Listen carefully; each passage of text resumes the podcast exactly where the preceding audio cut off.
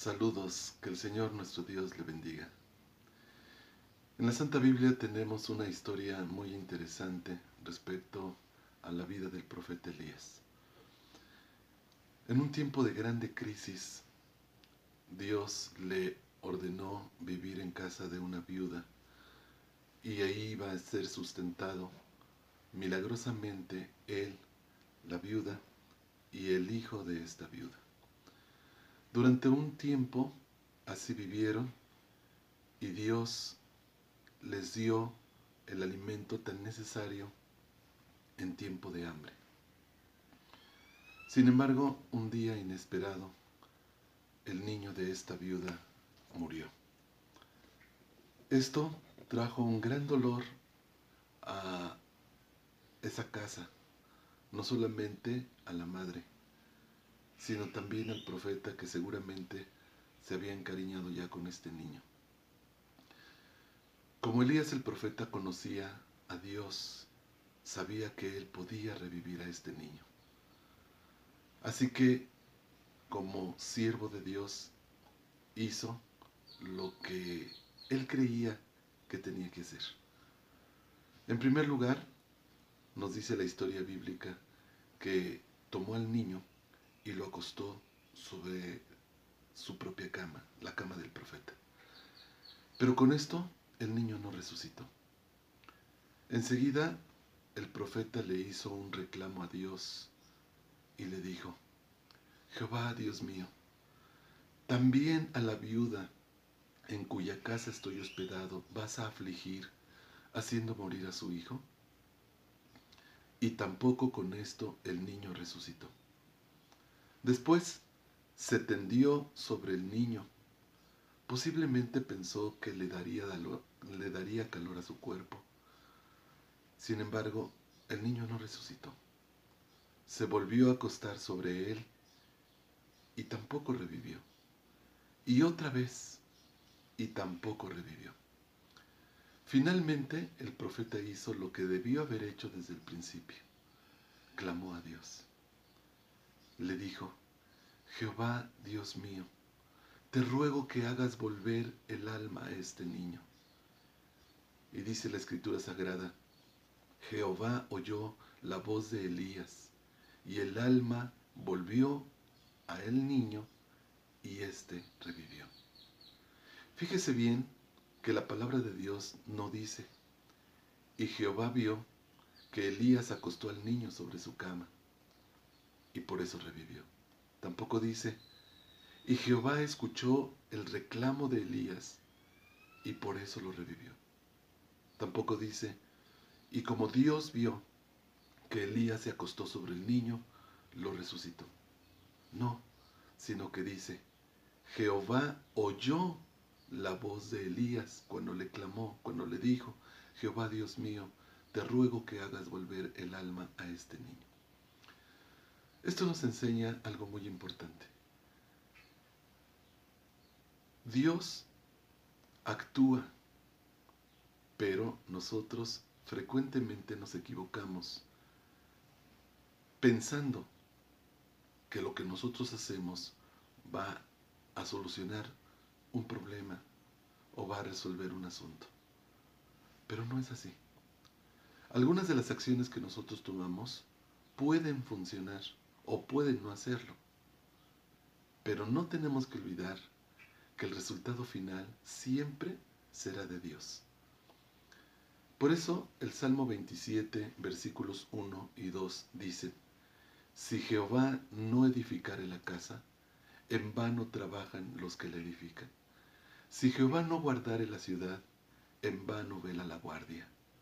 Por demás les es madrugar a levantarse, el venir tarde a reposar, el comer pan de dolores, pues que a su amado dará Dios el sueño. Dios nos está diciendo que si Él no actúa, es poco útil o completamente inútil lo que nosotros hagamos. Si Él no edifica la ciudad, en vano trabajan los edificadores. Si Él no guarda la ciudad, por demás están los cerrojos, la guardia, la protección. Podemos desvelarnos, podemos levantarnos temprano, podemos acostarnos tarde, buscando soluciones, pero si Dios no actúa, nada va a ocurrir, porque a su amado le dará Dios el sueño. Estamos viviendo en una época de grave crisis en todo el mundo. Y para protegernos de esta pandemia, se nos hacen recomendaciones que tenemos que seguir y que son útiles, que son necesarias. Lavarnos bien las manos con frecuencia, evitar multitudes, evitar el contacto con personas que pudieran estar enfermas. Y nos van a ayudar estas medidas. Pero una realidad es que si Dios no nos guarda, en vano hacemos lo que hacemos.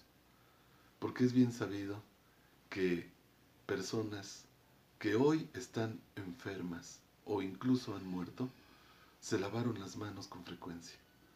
Evitaron salir a la calle. Sin embargo, se contagiaron.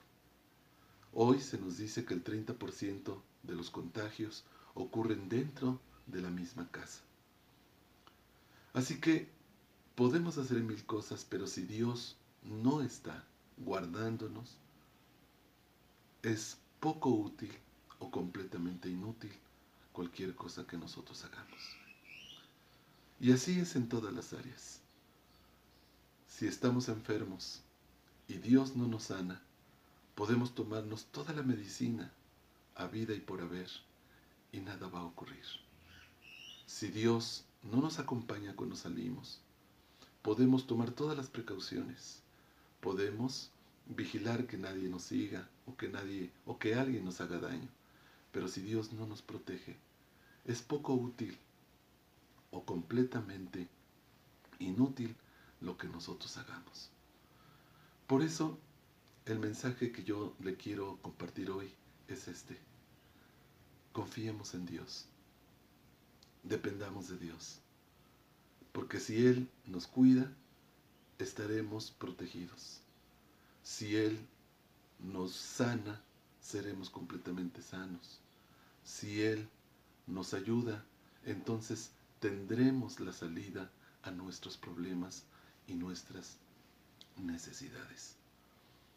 En este momento es bien oportuno el mensaje que se nos da en el Salmo 115, versículos 9 al 13, que dicen, Oh Israel, confía en Jehová él es tu ayuda y tu escudo. Casa de Aarón, confía en Jehová. Él es tu ayuda y tu escudo. Los que temen a Jehová, confíen en Jehová. Él es su ayuda y su escudo. Y enseguida también dice, Jehová se acordó de nosotros, nos bendecirá. Bendecirá a la casa de Israel, bendecirá a la casa de Aarón, bendecirá a los que temen a Jehová a pequeños y a grandes. Amigos, hermanos, no hay refugio más seguro que Dios. No hay respuesta más certera que Dios. No hay escondedero más grande y más fuerte que Dios.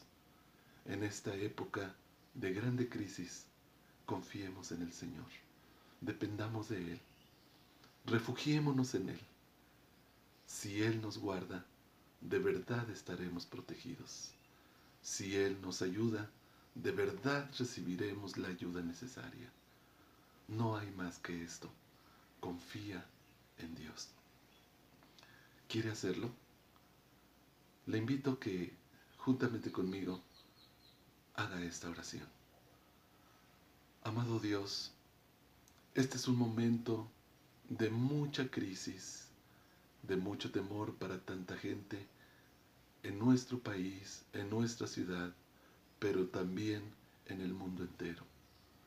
Señor, podemos tomar todas las medidas, todas las precauciones, hacer, eh, llevar a cabo al pie de la letra todas las recomendaciones. Pero si tú no edificas la ciudad, en vano trabajan los edificadores. Si tú no proteges nuestra vida, nuestra casa, nuestra familia, en vano vela la guardia.